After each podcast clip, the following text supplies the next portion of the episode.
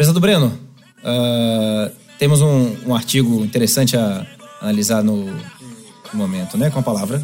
Temos um artigo aqui, o, Eduardo que, que me passou até esse artigo agora há pouco. E a ideia aqui é analisar um pouco desse artigo. Eu não vou. Quatro dedos. Oi.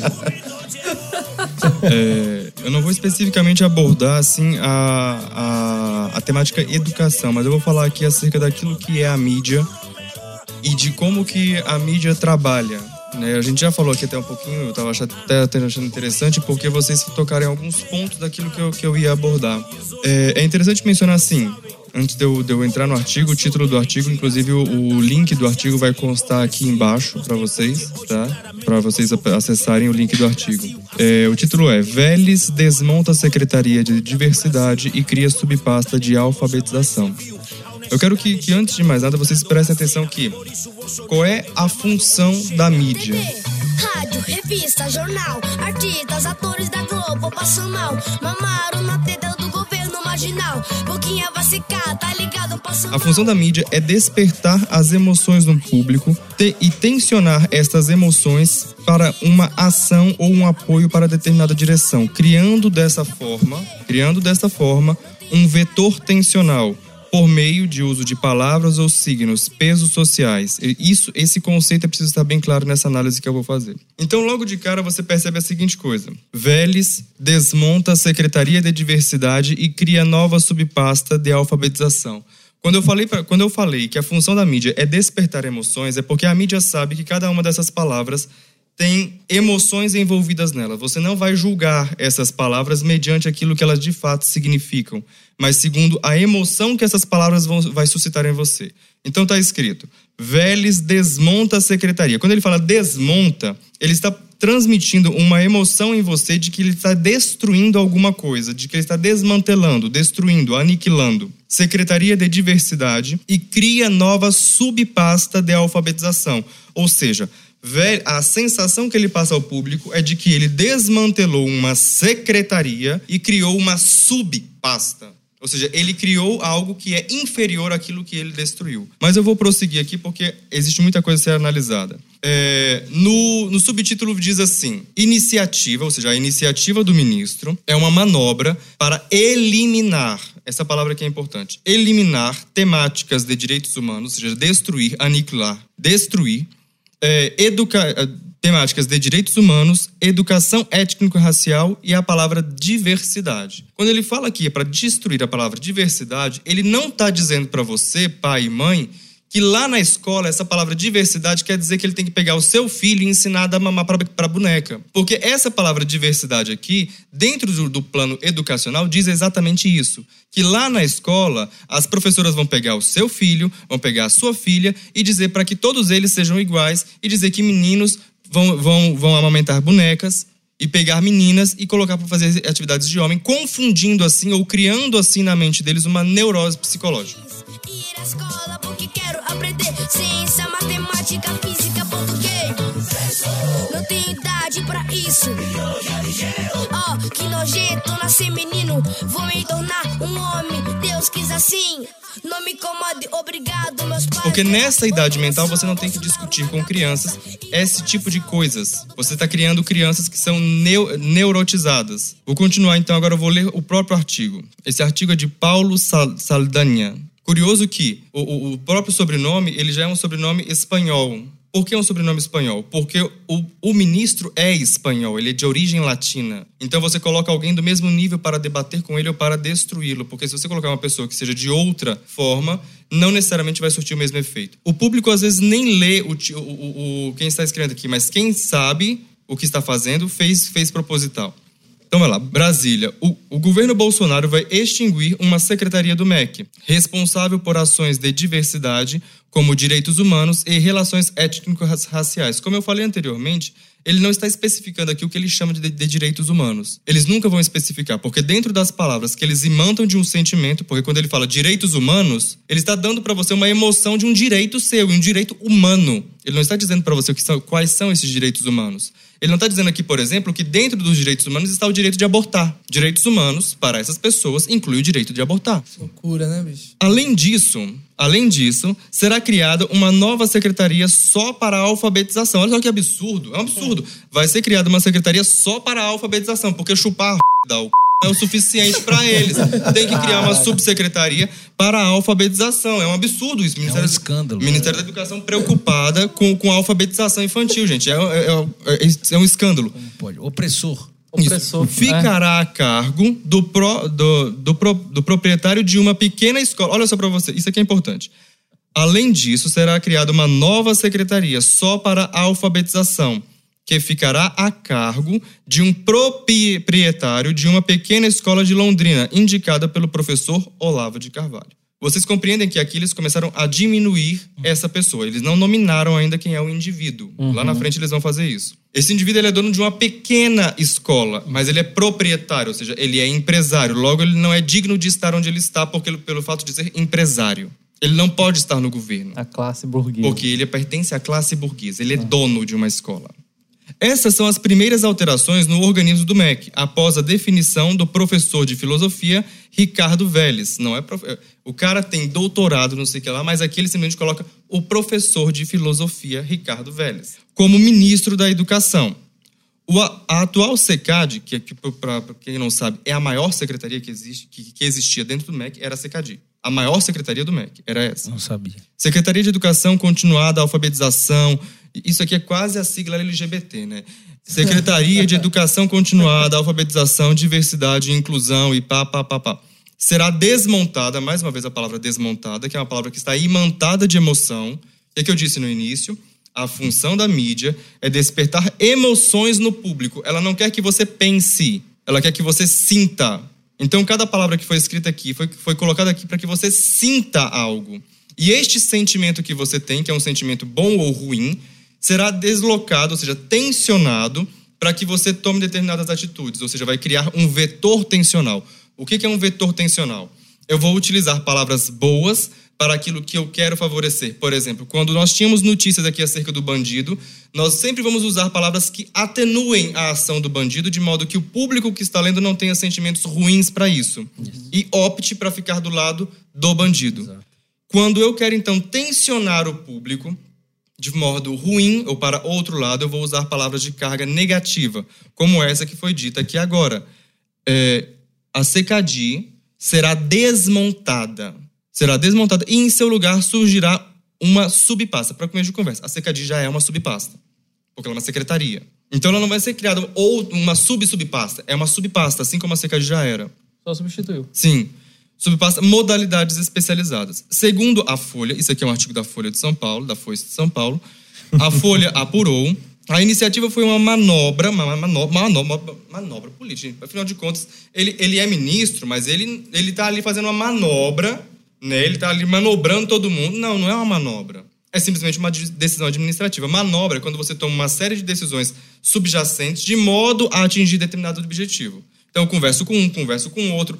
Manobra é o que exatamente eles fazem. Isso aqui é o que se chama de desinformação. Sim. Uhum. Porque eu estou passando por meio um meio oficial, confiável ao público, dizendo justamente o contrário. Então, quando ele fala manobra, ele está querendo dizer que o ministro da Educação, Ricardo Vélez, está te ludibriando. Essa é a sensação desta palavra. É isso que ele está querendo suscitar em você, público. É para eliminar temáticas de direitos humanos, de educação étnico-racial e a própria palavra diversidade, que já foi falada lá em cima. É, nesta quarta-feira, 2, o presidente Jair Bolsonaro, do PSL, afirmou a alteração por meio de uma rede social. Ele disse que o foco do seu governo é oposto ao de gestões anteriores, aspas, que propositalmente investiram na formação de mentes escravas das ideias de dominação socialista. Eu concordo plenamente, isso aqui ele está falando a um público socialista. Fecha aspas. E que o objetivo é formar cidadãos e que o objetivo é formar cidadãos preparados para o mercado de trabalho. A nova pasta, aqui já é pasta, lá era subpasta, aqui já se torna pasta. A nova pasta deve continuar a articular as ações de educação especial de jovens e adultos, educação de campo, indígenas e quilombola. A Secadi, aí ele explica, ele vai agora falar o que, que era a Secadi. Só que quando ele vai falar o que é a Secadi, ele vai empombar a Secadi, jogar a Secadi lá em cima. A Secadi era ótima, era maravilhosa. Preste atenção. A Secadi foi criada em 2004 com o objetivo de fortalecer fortalecer, uma palavra positiva, fortalecer a atenção especial a grupos que historicamente são excluídos. A palavra excluídos também foi colocada aqui para gerar no seu coraçãozinho a sensação de que são coitados. Pessoas que estão excluídas, minguadas na sociedade. Que estavam sendo acolhidas e agora vão voltar Ex ao estado de excluídas. Exatamente. Excluídos da escola. Olha só, aí que piora tudo. Excluídos da escolarização. Né? Ou seja, os governos anteriores estavam expressamente proibidos que homossexual não podia entrar na escola, negro não podia estudar, índio não podia estudar, ninguém podia estudar. Né? Ninguém estudava nessa porra. Só, só branco do olho burguês. verde, né? Só branco burguês. Só branco burguês que estudava. Né? Segundo a descrição das atribuições da secretaria, as políticas, as políticas orientadas pela subpasta, já agora já virou subpasta de novo, né? Ele devem considerar. Um colunista, né? O cara é um, é, jornalista. Aí, aí, ele fala assim, ó. Aí, ah, não, bem que ele tá falando da CECAD, né? Segundo a descrição das atribuições da, da antiga CECAD, né? As políticas orientadas pela subpasta devem considerar questões de raça, cor, etnia, origem, posições. Devem considerar até se o cara tem o um dedo encravado ou não, meu. Aqui, ó, posições econômicas, sociais, gênero, orientação sexual, eficiência, condições geracionais e outras que possam ser identificadas como sendo condições existenciais favorecidas na exclusão social. E é isso, cara. Origem planetária né? também, né? Hã? Origem planetária. Origem planetária tudo, entendeu? O universo é, camarada veio. Isso, ou seja, se isso aqui for colocado em prática, você tem que criar uma escola para cada tipo de gente. Uma, né? Escola né? do quilombola, escola do isso, índio, Mas aí não, mas você querer educar o seu filho em casa, não. Aí já é muito excludente. Né? É muito excludente. Mas eu criar um tipo, subdividir a população em cada tipo, não é excludente. Não. Forma alguma. Bolsonaro repetiu durante a campanha ser contrário às políticas específicas a grupos vulneráveis, que classificou de coitadismos. Ele impulsionou sua carreira política em uma cruzada contra as abordagens que ele e outros detratores, detratores, grave bem essa palavra, ele e outros detratores chamam de ideologia de gênero. Primeiro ele classifica aqui a ideologia de gênero como se fosse uma coisa que o Bolsonaro criou. Perceba, ele impulsionou sua carreira política em uma cruzada contra a abordagem que ele e outros detratores chamam. Eles chamam essa coisa aí. Isso aí não existe. Né? O que acontece é que a ideologia de gênero na escola nunca será abordada. Eles nunca vão pegar seu filho de 5 anos de idade e falar assim: meu filho, filho, criança, agora a gente vai estudar aqui ideologia de gênero. Ele vai escrever no quadro: ideologia. Não, isso não é passado assim. Assim como também os temas curriculares não são escritos na, sua, na, na sala de aula. Eles não vão escrever lá é, é, todo, todo, agora a alfabetização primária. Crianças, a temática agora é a alfabetização das crianças de zero. Eles não vão escrever isso. A ideologia de gênero está nos planos, no, inclusive no, no, tá no PNDH 3, está no BNCC, né, a Base Nacional de Curricular Comum, etc. Expressão nunca usada por educadores. Como eu falei que de fato nunca vai ser usada. Os educadores não vão utilizar essa expressão. Não, na sala de aula. Porque lá eles não vão abordar um assunto.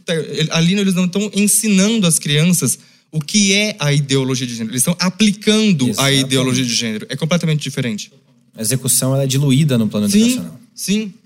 E, eu, e um comentário até, Breno, uma coisa que eu acho curioso, você até comentou acerca do termo detratores. Quer dizer, a, a própria reportagem desmerece uh, totalmente uh, a visão uh, contra a ideologia de gênero ao chamá-los de detratores. Quer dizer, já que são detratores. Mas olha, vou ser sincero, esse detratores aqui foi uma escorregada dele.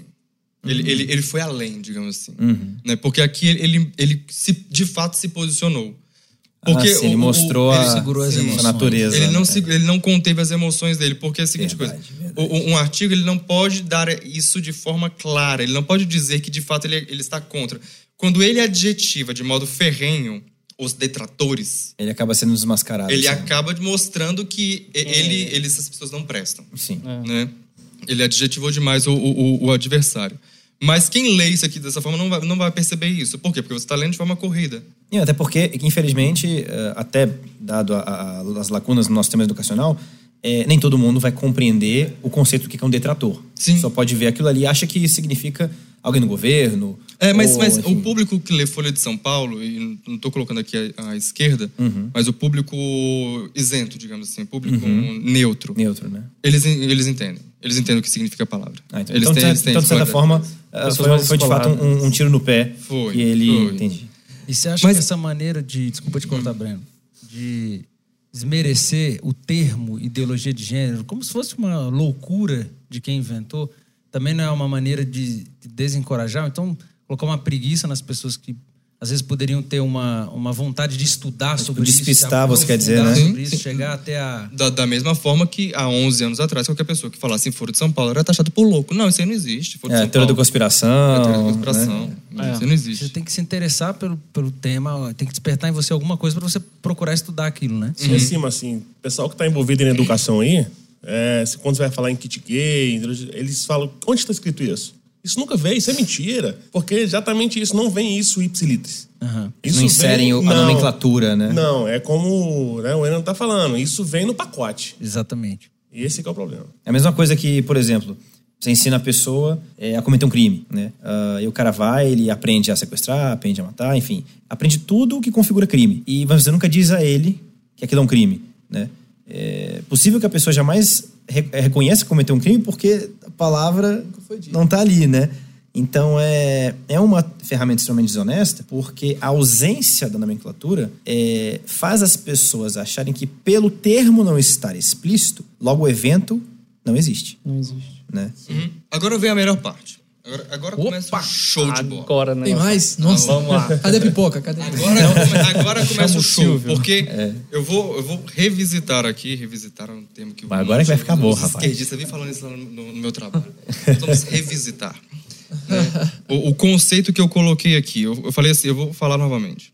A função da mídia é despertar as emoções no público até aqui tudo bem, né? Eu, já, eu acho que eu já consegui deixar bem claro isso aqui. Sim, sim. Tensionando e tensionar essas emoções para uma ação de apoio a determinada direção, ou seja, você apoia ou você não apoia segundo as palavras e o peso das palavras que foram colocadas ali. É o peso emotivo que essas palavras têm, criando dessa forma um vetor tensional, ou seja, você se direciona para aquele, para aquela, para aquele sentido. Por meio do uso de palavras ou signos, como foi, como foi dito aqui. Ou pesos sociais. Agora sim eu vou entrar com os pesos sociais, ou melhor, o próprio autor que está aqui sendo analisado nessa placa de Petris, nessa minha placa de Petris, né, esse fungo, está aqui, ele vai inserir aquilo, aquilo que são os pesos sociais. Então, quem ele traz? Eu quero que, que isso fique bem claro assim. Quem estuda psicologia, e estuda em especial psicologia aplicada do teatro grego, sabe que isso aqui é um palco. Né? Isso aqui que nós estamos falando, que eu estou lendo, eu estou lendo uma peça do teatro grego, digamos assim. Como se fosse um diálogo socrático, né? Isso, isso aqui é uma peça do teatro grego. Uhum. Né? E isso aqui tem força metafísica, inclusive. Uhum. Depois, depois a gente pode falar em, em, em outros momentos. Então ele vai trazer aqui Aí entra um autor. Até aqui ele descreveu o fato, descreveu os autores, é, os atores, entra uma, uma figura. E quem é essa figura? Para o Frei Davi Santos, da ONG Educa Afro, Educa Afro, o fim da pasta é um retrocesso a uma política de Estado. O surgimento da Secadif, diz o Frei, foi determinante para o despertar dos, do povo negro, quilombola, indígena e ribeirinho. O despertar aqui que ele quer dizer é o despertar desse povo à revolução. Não é um despertar a uma consciência. Então, quando ele coloca aqui, qual é a função do frei? Quando você, quando ele fala a palavra frei, ele está colocando ali uma figura religiosa de um sacerdote, que está desmoralizando a figura do do ministro e depois vai desmoralizar também aqui mais para frente a figura do próprio secretário que daqui a pouco a gente vai mencionar. Como se fosse a opinião da Igreja Católica. Exatamente. Então, Isso. Então quando ele fala a palavra frei, emotivamente você você coloca dois passos para trás porque ele está se referindo a Deus. É. Então isso aqui é uma palavra que te evoca o próprio Deus. Pelo menos as pessoas que têm algum tipo de religião, mesmo que você não seja católico, não isso não importa. O efeito disso na pessoa não interessa se ela é católica ou não. Uhum. Não, não importa isso. Porque nós, como nós estamos imersos em um meio cristão, essa palavra freia aqui desperta em qualquer indivíduo, né, poderia também ser a palavra pastor, uhum, né? Sim. Provocaria um, um, efeito semelhante, né? De respeito. Você tem que respeitar a, fala, a, palavra dessa pessoa porque ela é uma autoridade religiosa. É, é aquela visão do sacerdote, né, como figura é. confiável. Exatamente. Né? E aí continua. Enquanto militante, ou seja, o Frei está dizendo que ele é um militante. Né? Hum. Enquanto militante, enquanto militante de um mundo melhor, ele é militante de um mundo melhor. Eu pensei que ele fosse militante do céu. Sim.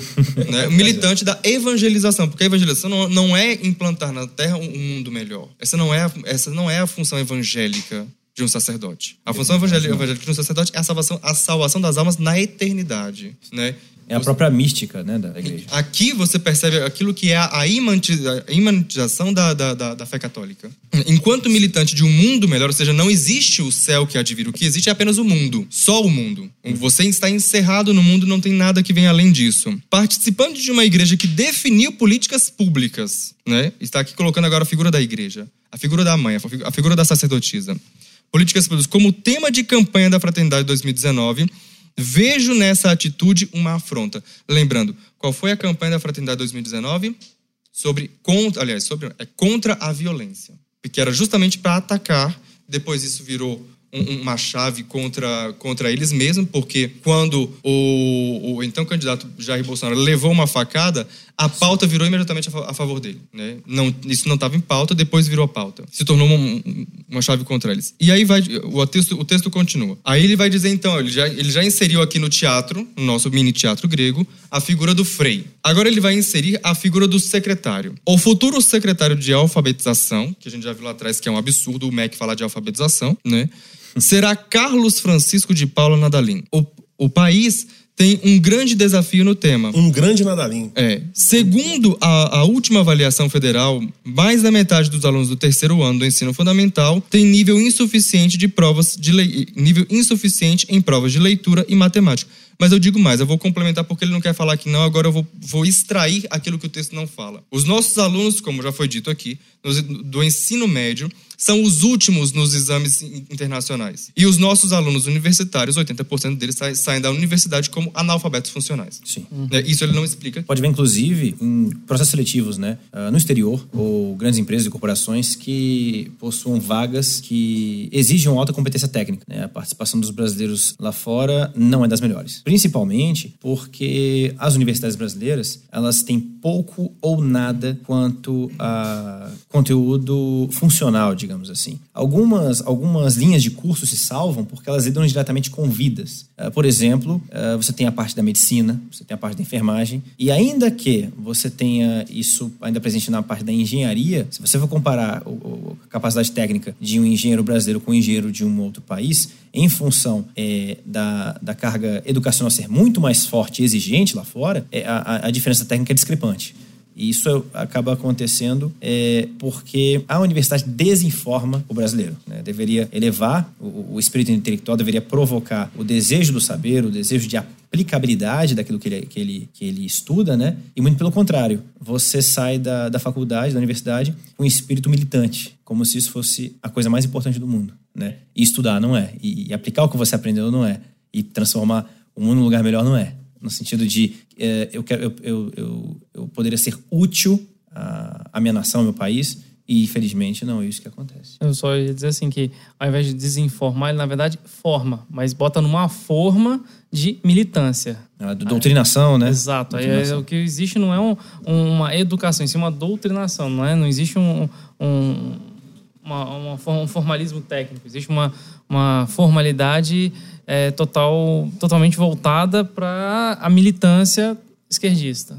Uhum. Né? Então, assim, larga-se aquilo que é necessário para se formar um indivíduo, informar, formar um, um, uma pessoa, um profissional, para se tornar mais um retardado, idiota, útil na sociedade.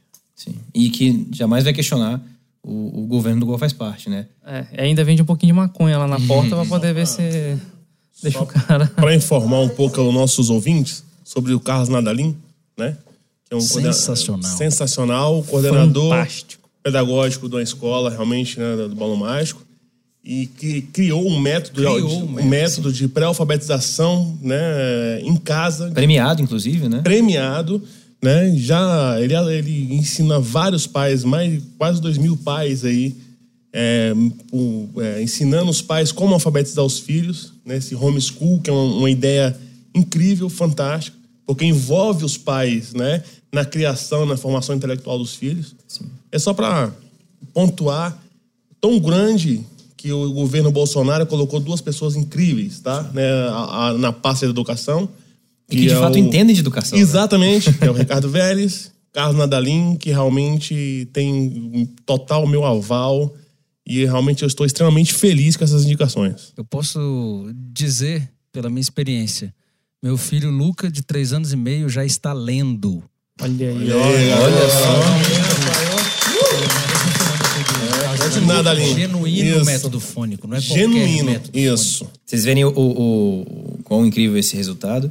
A gente lembra aos nossos ouvintes, né, que a média para que uma criança ela aprenda a efetivamente ler e escrever é por volta dos 6, 7 anos. Então, realmente, é, tem um recorde aí e isso é apenas fruto do excelente trabalho que Carlos Nandarim vem fazendo, é premiado, ah, merecido, né, e que os profissionais que, que levam com seriedade os trabalhos nas mais variadas áreas do, do nosso país, que sejam cada vez mais reconhecidos, né? Pelas suas respectivas competências e desejo de desenvolver e, transformar as mais variadas áreas nacionais. Beleza. Aí então, continuando o, teatro, né, ele vai chamar então aquele já começou a apresentar quem é o secretário, ele já deu o nome completo, mas agora ele vai então qualificar o indivíduo, ou seja, o professor Carlos Nadalim. Ele vai dizer da experiência do Carlos Nada- Nadalim diante do desafio que é toda a educação brasileira. Então ele diz: a experiência de Carlos Nadalim, que é mestre em educação pela Universidade Estadual de Londrina, você fala, cara, é bom, né? Aí ele vai e reduz tudo isso a é uma escola, é na escola de sua família chamada Mundo do Balão Mágico. Ou seja, tudo isso que ele tem, ele só conseguiu aplicar até hoje nessa escola. Também na cidade de Londrina. No censo escolar de 2017, ele foi lá, o indivíduo foi lá buscar, né? No censo escolar de 2017, a unidade contava com 12 funcionários, ele está especificando. Ele não somente disse o nome da escola, como ele também assim, ó, é de fato uma escola pequena. Ou seja, ele está dizendo assim para você, olha, pegaram um cara de uma escola no interior do Paraná que tem 12 alunos, 47 alunos, com 12 funcionários na pré, com com 12 alunos na pré-escola, 94 estudantes no primeiro e no segundo ano. E estão pegando este cara para ser secretário da Educação no Brasil. É óbvio que o, o- este caso que ele está falando assim, é um caso de sucesso, é uma escola de, de extremo sucesso. Isso ele não vai falar. Mas é isso que ele está dando a entender ao público. É isso, é essa a emoção que ele está suscitando em você. Ele está dizendo assim, ó, no censo escolar de 2017, na, a unidade escolar, a unidade, né, ele poderia ter dito outro nome, mas ele preferiu usar a unidade. Contava com 12 funcionários, 47 alunos na pré-escola, 94 estudantes do, do quinto ao, ao- do primeiro ao quinto ano. Ele poderia, inclusive, ter somado 47 mais 94, mas aí ia dar mais de 100 alunos. Ia demonstrar um número um pouco mais expressivo. Então você subdivide. Né? Estatística você prova tudo. Entendeu? Então, esse é é o artigo. Eu vou continuar lendo aqui, porque eu acho que falta pouco. Não, falta. É... Mas vamos Tá lá. Muito, mas tá sendo muito rico, viu, Breno? Vamos lá. O paranaense, agora não é mais mestre, não é mais professor, agora é só paranaense. O paranaense é conhecido, é conhecido por vídeos na internet em que faz comentários religiosos, ou seja, ele tem o foro religioso. E quem é religioso não, tem, não pode falar. Se você tem algum tipo de fé, você não pode fazer parte do governo, você não pode dar pitaco, você não pode dizer, a sua fé não pode expressar absolutamente nada. Pausa aqui, vou dar pausa não, parênteses. Certa vez eu tava, né, os, os- daqui eu acho que boa parte já escutaram esse- essa história. Eu tava com, com uma amiga minha que ela faz psicologia. E aí o professor de psicologia dela falou assim: se você é cristão, né, você não pode, né, a sua fé não pode estar presente na sua psicologia. Aí eu falei assim: é mesmo? Falei para ela: se eu fosse aluno desse desgraçado, falei assim: é mesmo, professor? E se o meu, se o meu paciente. é, você mora em que andar? Nono, pois é, se o meu paciente ele, ele mora no nono andar, de frente pro seu prédio. Né? Tem filho? Você tem filho? Tem, tem sim. Então, meu paciente, ele tá no nono andar, ele fala para mim que todo dia vê uma criança de aproximadamente 7 anos da janela dele. De vez em quando vê até trocando roupa. E aí eu vou dizer para ele o quê? Se eu não deixar as- os meus valores morais tomarem de conta. Eu vou dizer para ele que Freud que ele tem que libertar as suas pulsões sexuais internas e ir lá acariciar a criança que ele tanto vê? É o teu filho, pode? Ou eu tenho que falar segundo os meus princípios e valores morais cristãos, que falam que a criança, a, a, a- inocência da criança tem que ser preservada? O que, que eu tenho que falar para isso? Mas enfim. É pimenta nos olhos dos outros e refresco. né? Sim, é- é esse tipo de malícia que, que os conservadores, que a direita tem que ter. Sabe, de dar resposta a, a esses níveis. É, o padre Paulo Ricardo, ele, ele comenta de forma extremamente inteligente que a pureza e o puritanismo são coisas diferentes. O puritanismo seria essa inocência boba de se ter excesso de escrúpulos. E aí você ah, fica com medo de tudo, né? Já a pureza é você entender que você faz uma escolha para resguardar aquilo que é precioso a você e não se corromper só porque todo mundo o faz. E na primeira postura, a pessoa é passiva e covarde. Na segunda, ela é extremamente ativa e confiável. Então, é, é a gente é entender que a esquerda utiliza mecanismos muito ardilosos e que nós devemos uh, lutar em pé de igualdade. Não dá para a gente simplesmente ficar vulnerável e não reagir, porque eles não dão trégua de forma nenhuma. Então, a gente realmente tem que ter um raciocínio afiado e, e preparado para desconcertá-los em exemplos como esse. Né? Aí ele fala então: o paranaense é conhecido por vídeos na internet em que faz comentários religiosos, critica o educador Paulo Freire, tem um linkzinho ali para um artigo que eu não, não vi ainda do que se trata, defende a educação familiar e divulga um método supostamente inovador.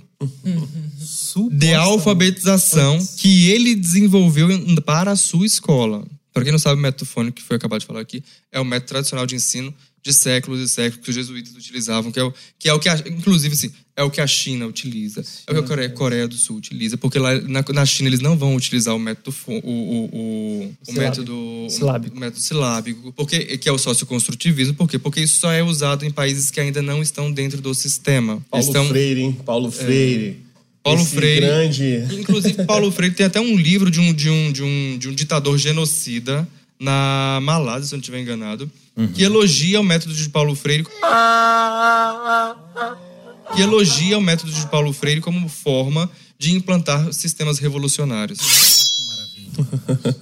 Defen- inovador de alfabetização que ele desenvolveu para a sua escola, ou seja, para a sua escola. Esse sua também foi colocado aqui de forma proposital. Até como se fosse algo fechado, né? Isso. Ele não desenvolveu para a educação. Ele não desenvolveu. ele Não é um método que pode ser aplicado para todos. Ele desenvolveu para a sua escola. Sabotar o- a, a viabilidade do, do projeto. né? Indicado pelo deputado Diego Garcia, POD, PR, a- ao prêmio Darcy Ribeiro, da Câmara dos Deputados, foi agraciado em 2018. Em vídeos, Nadalim expõe a apostila de seu programa de alfabetização inspirado no método fônico, inspirado no método fônico, que concentra a atenção na relação entre as letras e sons para depois chegar à leitura e ataca, ataca o que seria, ou seja, quando ele coloca a palavra ataca, ele está colocando Nadalim como uma figura de vilão, porque quem ataca é o vilão. Ataca o que seria a, ten- a tendência nacional. Vou explicar aqui uma coisa. Tendência, né? Eu, eu uma vez estava fazendo um, longo processo de. Toda vez que fala assim, a tendência é essa, a tendência na moda. E fala tendência como se fosse algo que surge da natureza. Tendências sociais não são não surgem da natureza, não são fenômenos sociais, né? não são fenômenos é, é, naturais, aliás, desculpa. As tendências são produzidas. E quando se trata de estatística, então, mais ainda. Então, a tendência de se usar cor rosa, a tendência de se usar e, e XPTO, isso aí são, é aquilo que você quer conduzir as pessoas ao fazerem aquilo. Então, você vai dar o nome de tendência para que surja na sua mente como se isso fosse uma expressão da natureza, o curso natural das coisas. Quando na verdade é uma fabricação, É né? uma produção Engenharia social. né? Aí ele, ele fala assim, ó, e ataca o que seria a tendência nacional de apostar no método, no método construtivista, que, em resumo, alfabetiza já focado na leitura dos textos. Ou seja, quando ele usa o termo já, ele está dando ao leitor a, ente- a entender que ele já, ou seja, ele está adiantado. Então é algo mais rápido, Mais é algo que evoluído, está ele mais pula a evoluído. etapa que- Exatamente. Ele não deixa essas besteiras aí, vamos cair logo nos textos, né? Já focado na leitura dos textos. Quando na realidade nem é isso aqui. O socioconstrutivismo consiste- consiste em deixar o, o aluno diante do objeto para que ele possa construir então a, a teoria que vai compor aquele objeto. Isso, é igual a trocar uma lâmpada. Fala pro construtivista trocar uma lâmpada, ele fala assim: é, deixa que ela mesmo se troca. Né? Quando ela se sentir queimada. E isso, por incrível que pareça, gera na confusão do- na, na mente dos alunos uma confusão tão grande que o tensionamento entre ele olhar um objeto e você tira então a figura do educador, né? O educador não está ali para educar, ele está simplesmente para colocar o aluno diante do objeto. Ele olha o objeto, ele não consegue compreender esse tensionamento entre ah, é, que o aluno sente de não compreensão, de, sai como uma força resultante a violência. Ou seja, as no- a violência nas escolas e a violência na nossa sociedade tem como causa originária o socioconstrutivismo. Né? Tanto é que eh, não recomenda colocar o filho de ninguém na escola, porque lá são os lugares mais violentos que se tem. E o outro, Né? uma coisa importante de dizer que ninguém fala, que estudos sérios já comprovam que o método socioconstrutivismo causa danos cerebrais. Irreversível. Irreversíveis. Irreversível. Irreversível. Pesado, hein? Pior que a Exato. maconha. Aí ele continua assim, ó. Soma aí pra você ver. Junta os dois aí pra você ver a merda que vai ser feita. Olavo de Carvalho, vírgula, que indicou ou quem indicou ao futuro ministro, ou seja, Olavo de Carvalho, que indicou ao futuro ministro, já fez comentários parecidos. Eu- Eu acho até assim interessante eles colocarem, colocarem o nome do Olavo aqui, porque em outros momentos eles nem colocariam, né? Tem que voltar ao velho método fônico, beabá, como era nos anos 60 e 70. Quando ele fala isso aqui, sem explicar que nos anos 60 e 70 nós tínhamos os melhores níveis de escolaridades pareados ao mundo, Sim. né? Verdade. Verdade. Ele quer dizer a seguinte coisa, que quando você volta, a palavra voltar é para dar a sensação de retrocesso, atraso, porque para tudo, tudo para eles que é avanço, ou seja, para eles os avanços sociais são como o tempo, como os avanços tecnológicos. Avanço tecnológico de ciências materiais, de ciências exatas, aliás, não são como os avanços de ciências sociais. Porque, naturalmente, eu vou produzir é, um microfone melhor do que o outro, porque, tecnicamente, eu vou evoluir a técnica. Quando se trata de sociedade, não se trata exatamente disso. Porque se daqui a pouco surge aí uma pessoa como Hitler, que era socialista nazista, um socialista nacionalista. Hitler era nazista. Hitler. Nazista era socialista, de esquerda. Poxa, não sabia também não. Também? Também. Era também? Também. Sério, Breno? Sério? Muitas revelações aqui. Muitas- Achava que ele era da extrema direita. Eu também achei. Quando a esquerda produz aí essas pessoas que inventam de matar um monte de gente, né? E que o- vai ser tido então como um progresso da social. Ah, não, é uma evolução social, a gente tem que matar um monte de gente aí. Mas de fato é isso que está acontecendo hoje. Continuando. Disse ele à Folha. Ah, ah, Isso aqui eu acho que foi inclusive a entrevista que o Olavo deu à Folha, se eu não estiver enganado. Folha. A Folha. O escolhido ou escolhido para a nova secretaria, ou seja, Nadalim, ainda critica, ainda, ou seja, ah, ele, ele comete o absurdo, A ousadia. a ousadia, né? Ele, um reles professor numa escola chamada Balão Mágico de Londrina, que não tem, Que não tem nem 100 alunos, né? que não tem nem 100 alunos, né? Tem 46, mas. Comete o absurdo, o sacrilégio, o sacrilégio de criticar o trabalho da educadora. Aí ele vai empombar a sacerdotisa. Ele trouxe aqui uma figura feminina. Ou seja, é um homem machista, branco, opressor do olho verde, que está criticando, ofendendo uma mulher. Porque essa mulher chegou a um status, né? Então o homem branco não pode suportar que a mulher ocupe os mesmos patamares que ele. É essa disputa que está sendo colocada aqui. O escolhido para a nova secretaria ainda critica o trabalho da educadora Magda Soares. Aí ele empomba ela, especialista em alfabetização, professora emérita da UFMG. Né? Para quem não sabe, pra, quem não sabe, a, a UFMG é quem editou alguns livros há algum tempo atrás, porque eu tive acesso a esses livros, que tão, tem tipos do tipo é, políticas de redução de danos para drogas. Para quem, assim, política de redução de danos para drogas é a seguinte coisa: eles vão pegar o seu filho lá na escola e dizer para ele o seguinte: olha, se quando você for cheirar cocaína, você não vai cheirar na nota de papel, porque isso pode, né, ser ruim. Então você tem que usar um canudinho descartável. Esse canudinho não deve ser compartilhado. Quando você for usar a sua heroína, busque usar uma, um- uma seringa descartável. Isso é política de redução de danos. E, e pasmem vocês, não somente isso, como, como vai utilizar-se de fato. né? Todo mundo sabe que né, se você está em uma escola e você está falando isso, você está ensinando a prática. Caramba, Breno. Agora você me- até me assustou, viu? E, e isso? É sério. Nossa. É sério, tem, tem livro, assim, é uma cartilha, são, são vários volumes, e um dos volumes é sobre drogas. Eu tenho, eu brincar, eu tenho foto disso aqui ainda. Política de redução de danos. Caraca. Isso aí é política do Ministério da Educação e era política que a CECADI, né, a antiga CECADI, que eles estavam que choramingando, que estão desmantelando, eles iam- lá ensinar pro seu filho como é que ele ia cheirar cocaína. Ah, a gente não está incentivando. Meu filho, deixa eu te explicar aqui uma coisa. Nos anos 90, se eu não estiver enganado, quando começaram a surgir os primeiros, os primeiros casos de gravidez em adolescente, eles falaram assim: vamos fazer uma política de redução de dano. Não era política de redução de dano, é uma política de conscientização sexual para os alunos. Aí colocaram, eu lembro que foi, inclusive, tinha, tinha lá, na época eu não podia ir porque eu, eu- não tinha idade. Aí ia lá o povo e mostrava a piroca, e mostrava a banana, ensinava as meninas a colocar a camisinha na banana. Eu lembro disso, né? Na- consequências de- desse, desse- dessa educação prática, né? De- de- consequências disso. As consequências naturais disso é que os número, o número de gravidez em adolescentes triplicou. Por quê? Porque é óbvio que quando você fala de sexo. teu interesse, você né? tá falando de sexo pra, tá pra uma pessoa que tá com hormônio no sangue até não querer mais. O que ele vai fazer? Ele vai- fuder, fuder, fuder, fuder. Puta propaganda, né?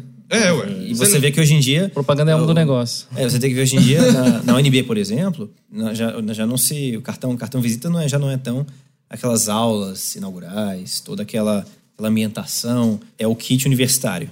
Né, que o item principal está abarrotado de camisinha. Então, quer dizer, qual que é a mensagem que está sendo passada é, numa das federais mais, entre aspas, renomadas do país? É, universitário transa pra cacete. E Não estudar estuda. que é bom, Não, não estuda, fode. E todo mundo que, sabe, que lê algum tipo de coisa sabe que a, ati- a intensificação de atividade sexual é inversamente proporcional à, atividade, à produção de atividade intelectual. né? Ou seja, a pessoa que tem uma vida sexual desregrada, ela não produz intelectualmente. Marcuse tá aí pra explicar isso, né? E as pessoas que criticam colégio para meninos, colégio para meninas, não sabem disso, né? Não.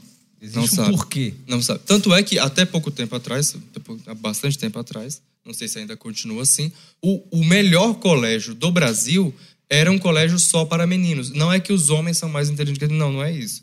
Não estou falando aqui de- de- defendendo questão de machismo, mas é porque a separação, justamente assim, o cara tá lá, explodindo de hormônio. Aí você coloca as meninas com sainha de tênis na frente dele, você quer o quê? Que ele vai prestar atenção no professor dando aula de física, porra? É, e não- Quer dizer, na Não, verdade não é, um- vai, é um- é um, é um mecanismo para manter alinhado o foco gerando um alto desempenho acadêmico. Sim, e, e sem contar que, que ele já vai conseguir transar E, fora, aí, fora e, a- dessa. e a paixão, ela tem esse efeito psicológico mesmo, né? Uhum. De afetar né, o alter ego da pessoa a ponto do aquele atávico animal dele, ele fica à frente da razão. Então, quando você fica à frente da razão, você, aquela coisa do raciocínio, de aprender, de você armazenar, isso não existe. Uhum. Porque o teu foco é atávico.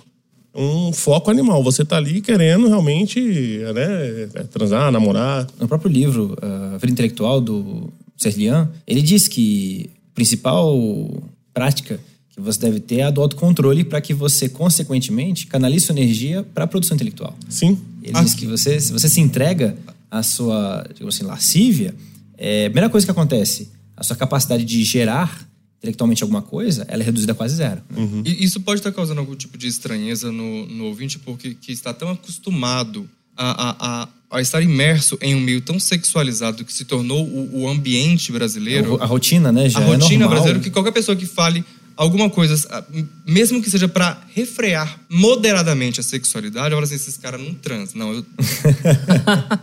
Enfim. Opa! Opa! Revelações. É, é, Não é isso. não é Momento isso. revelações. Basta, basta dizer que somos pessoas normais, Isso, né? são pessoas temos a vida normais, normal, a gente Mas é- Funciona. Mas se a pessoa já acha assim, cara, eles estão falando, então eu não vou parar de fuder. Não, não é isso. Calma, calma, fica tranquilo, fica tranquilo. Vai entrar tranquilo. Entendeu? O, negócio é o seguinte, né? Que percebe até assim, que, que as nossas piadas aqui, quando elas são piadas sexualizadas, dá mais graça. Quando você vai no fi em filmes brasileiros, se o filme não estiver falando, falando de putaria, Não é não, não tem graça. É, e não é nem do Brasil, né? Porque Entendeu? O filme brasileiro é reconhecido pela, Pela putaria. putaria. É, e pegue, por exemplo, filmes de comédia norte-americanos, ou seja, de qualquer outro país, e você percebe que eles conseguem. E a gente ri. Eles conseguem fazer cenas cômicas sem necessariamente falar Sem de necessário sexo, ser apelativo. né? Agora, se você pegar todos os filmes de comédia brasileiro, 90% deles vão estar falando de sexo o tempo todo. né? Então, assim, não é, não é um- um- um- um levante contra a sexualidade. Mas o que nós estamos falando aqui é que justamente as agendas internacionais, que nós falamos aqui de várias delas, falamos aqui da maconha, falamos aqui eh, agora da sexualidade, falamos de várias. Nós estamos falando de paixões. E quando eu falava, inclusive, lá no início, acerca do tensionamento necessário para a produção de algo, toda a produção de algo é necessária uma certa tensão. Não existe economia sem tensão, essa, esse, esse tensionamento. Inclui-se aqui a sexualidade. E quando você tem agendas sexualizadas, e aí você começa a falar de agenda LGBT, agenda trans, enfim, agenda, to- toda essa agenda consiste justamente na desfiguração daquilo que é a- a- o ser humano. Porque a construção de um novo gênero, quando você fala de gênero, as pessoas acham que, tá, que elas estão falando algo relacionado a sexo. Não é disso. Gênero não tem nada a ver com sexo. Absolutamente nada. Não tem nada a ver com sexo, nem biologicamente falando, nem socialmente falando. Gênero tem a ver com reino. Então, quando você começa a conversar com, com pessoas que estão aí impregnadas da ideologia de gênero, né? Eu tenho, inclusive, amigos que, que estão infiltrados em, em alguns grupos. Ele fala assim para mim, Breno, Breno, eles não transam. Eles não transam. E, de fato, tá lá todo mundo defendendo Pablo Vittar. Meu filho, e aí, vai? Não, não vai, entendeu? Fica mostrando piroca, pro outro, esse tipo de coisa, mas no fundo mesmo, ó, corta aí, vai, fica mostrando as, fica mostrando as coisas lá um pro outro, mas o finalmente não é consumado, porque o que importa é o imaginário do indivíduo que foi moldado para obedecer a determinados estímulos. Então, quando você fala assim, eu estou defendendo um reino, que reino é esse? Ah, é o reino trans, é o reino das pessoas com, com cabelo vermelho, é o reino das pessoas pintadas de bolinha. Não importa se é sexo, foi tensionado para isso. Não importa se é o reino das pessoas que querem defender os bichinhos, é o reino disso, é o reino. Quando fala gênero, você está falando de reinos. E é por isso que essas pessoas se agregam em torno a essas temáticas com toda força, porque elas estão defendendo um reino. Uhum. Por, entende agora por que é tão importante destruir a visão do reino de Deus? Sim. Porque se você tem a visão do reino de Deus, e você vai lutar para obter, alcançar, entrar neste reino, não tem como você se impregnar dessas visões que vão te colocar em reinos inferiores, reinos que não existem, né? Porque no fim último, quando você fala de gênero, ah, eu sou de tal gênero, e você não está falando de sexo, você está falando de uma desfiguração completa do ser humano, de modo que ele nem ser humano mais seja. Tanto é que ah, não. Então, se, inclusive o professor Olavo falou isso uma vez. Ele falou assim: quando o indivíduo fala que ele não é uma pessoa heteronormativa, então, por exemplo, ele é homossexual, mas aí vem os próprios homossexuais, mas você é homossexual heteronormativo. Ou seja, o indivíduo é gay, mas se veste como homem, a mulher é, é, é lésbica e se veste como mulher. Ela é bonitona, gostosona, peitão, malha, etc. Uhum. Né? Mas são homossexuais heteronormativos. Então você tem que sair do estereótipo heteronormativo. O problema é que quando você sai do estereótipo heteronormativo, ou seja, o homem ele para de, de se parecer com o homem e a mulher para de se parecer com a mulher, ele naturalmente vai imitar o quê? Se a mulher para de ser para de ser mulher, ela vai imitar as aparências do homem. homem. E o homem vai imitar as aparências da mulher. mulher. Ora, mas ele só inverteu, mas ele continua imitando aparências heteronormativas, entendeu? Então o importante porque a base tem essa essa, essa separação homem e mulher. Sim, porque se, se o homem está imitando a mulher, a mulher é um, é um, é um arquétipo heteronormativo. Sim. Então entende agora por que é importante que não que o gênero fuja disso. Você não vai imitar o homem, você não vai imitar a mulher, você vai criar é algo que é muito mais perverso do que aquilo que se imagina. Você vai criar algo. Então, é necessário que haja a total deformação do ser humano para que ele não se pareça com absolutamente nada. Sim. Principalmente com o humano. Principalmente com o humano. Porque entendeu? O humano ele não é divino. Exatamente. Então... Aí é que está. Aqui é que entra a metafísica da coisa. Depois, se quiser editar e colocar isso em outro momento, pode colocar, porque tem nada a ver isso aqui. Não, mantém isso. não, por favor. né? Então, é, é, essa é a importância. É, é, essa é o ponto onde se quer chegar com a questão do gênero. Gênero não tem nada a ver com sexo. Gênero não tem nada a ver com transar. Gênero é a construção de um reino, onde este indivíduo não vai mais pertencer ao reino do humano. Né? Gênero vem de reino. Ele não vai mais ser humano. Essa é a, as consequências de, de, dessa busca insana. E vocês veem que muitos, eu acho interessante alguns exemplos que eles usam para tentar desmascarar a ideologia de gênero ao público, os nossos ouvintes, uh, que já devem ter se enveredado pelo YouTube, devem ter visto alguns vídeos, principalmente americanos, mas vários deles estão legendados e disponíveis aí, onde certos palestrantes, né, eles utilizam aquele exemplo, ah, não é porque eu quero ser um abacaxi ou um, um, elefante que eu magicamente me transformo em um. E por que, que eles usam esse argumento? É porque eles sabem que se deixar, existem pessoas que podem ser tão desconstruídas do ponto de vista humano que elas cogitem ser algo que não é um ser humano. É, essa mesma questão aí é, é, por onde leva, por exemplo, que dentre os grupos homossexuais, LGBT, trans, etc., são os grupos onde se tem os maiores índices de depressão e suicídio. Suicídio, isso. Por quê? Porque a partir do momento que você estimula um indivíduo a desconfigurar-se daquilo que ele está vendo no espelho, você necessariamente vai fazer com que o indivíduo fique o tempo todo neurótico e insatisfeito constantemente. E a insatisfação ou o não alcance de determinados objetivos fantasiosos que você cria leva necessariamente à depressão. Depois eu posso falar sobre isso. Tá. Maravilha. É, Beleza, aí então, voltando ao texto, né, e lendo aqui um pouquinho. O escolhido para a nova secretaria ainda critica, né, comete a heresia de, de falar do trabalho da educadora Magda Soares, que é especialista em educação, professora emérita pela UFMJ. Em seu último livro, A Alfabetização, Questões de Método, Soares discorre sobre a dificuldade dos professores brasileiros em alfabetizar com algum método, o que seria um reflexo do sistema de formação docente brasileira. Quando ele escreve essa, esse- essa última frase aqui, ele está basicamente dizendo assim: veja o que é uma pessoa qualificada para uma secretaria a nível nacional. É alguém que escreve problemas e descreve problemas nacionais. Não é alguém que está em uma escola no município de Londrina chamada Balão Mágico. Aí ele continua: a educadora, a educadora, né? Coordena desde 2007 um projeto de alfabetização. Pode ser um projeto de uma pessoa, mas é um projeto de alfabetização no município mineiro de Lagoa Santa. Ele não especifica quantas pessoas alcança, como ele especificou o anterior. né? Provavelmente deve ser um número muito irrisório, e é justamente. Eu, eu acredito que pode até ser um número considerável, mas ele não quis especificar. Aí, ó, cujos, resu ó, cujos resultados se tornaram referência no país. Eu nunca ouvi falar, mas se tornaram referência no país. Referência pra quê? Porque tudo depende do refer- Já diria a Albert Einstein, tudo depende do referencial. Se o referencial é ele, para dizer, não, isso se tornou muito bem. Os resultados do trabalho do professor Carlos Nadalim, como atestados aqui pelo, pelo Márcio, doutor Márcio, né? né? Pelo, pelo doutor Márcio. Doutor Mar. Doutor, doutor. doutor Márcio. Toma. Márcio, Ali, Márcio. né? O filho dele de três anos está lendo. Isso fora os resu- outros resultados de outros.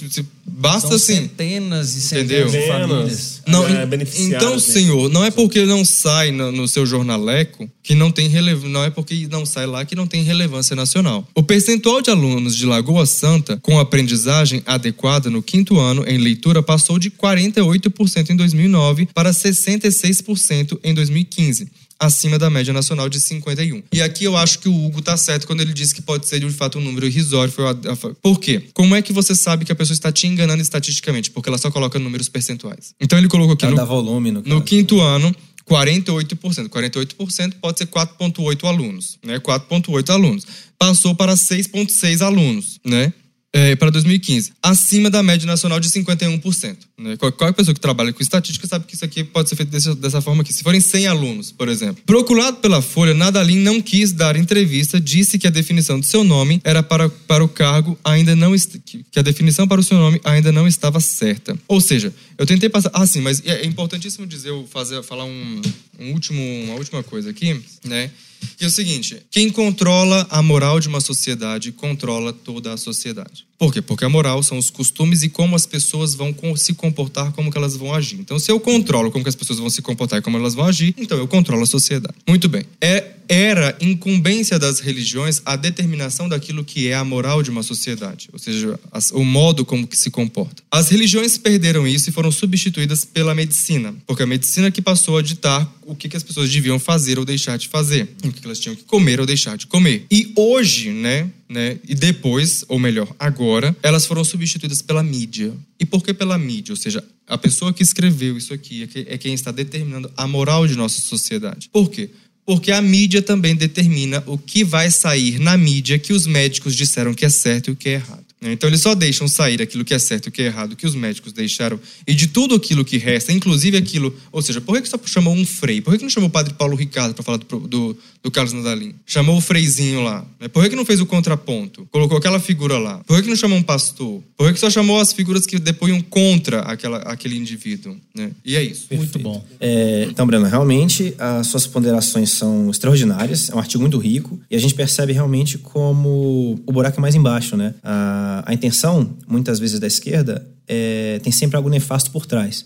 Então, a gente não pode subestimar as pequenas implementações que foram sendo feitas, é, porque a gente, muitas vezes, a própria população, né, para o nosso público ficar atento, é, buscar é, pesquisar, buscar perguntar muito, é, busque mais de uma fonte, questione para essas pessoas que supostamente têm ah, alguma ideia contraditória, de onde é que elas tiraram essas informações, é, para que uh, as pessoas não sejam pegas desprevenidas. Né? A gente está falando dos filhos é, de vocês, estamos falando de parentes, estamos falando de amigos. Então, pessoas muito próximas podem estar sendo é, vítimas desses programas que visam alienar né, o nosso povo. E é isso aí. É o...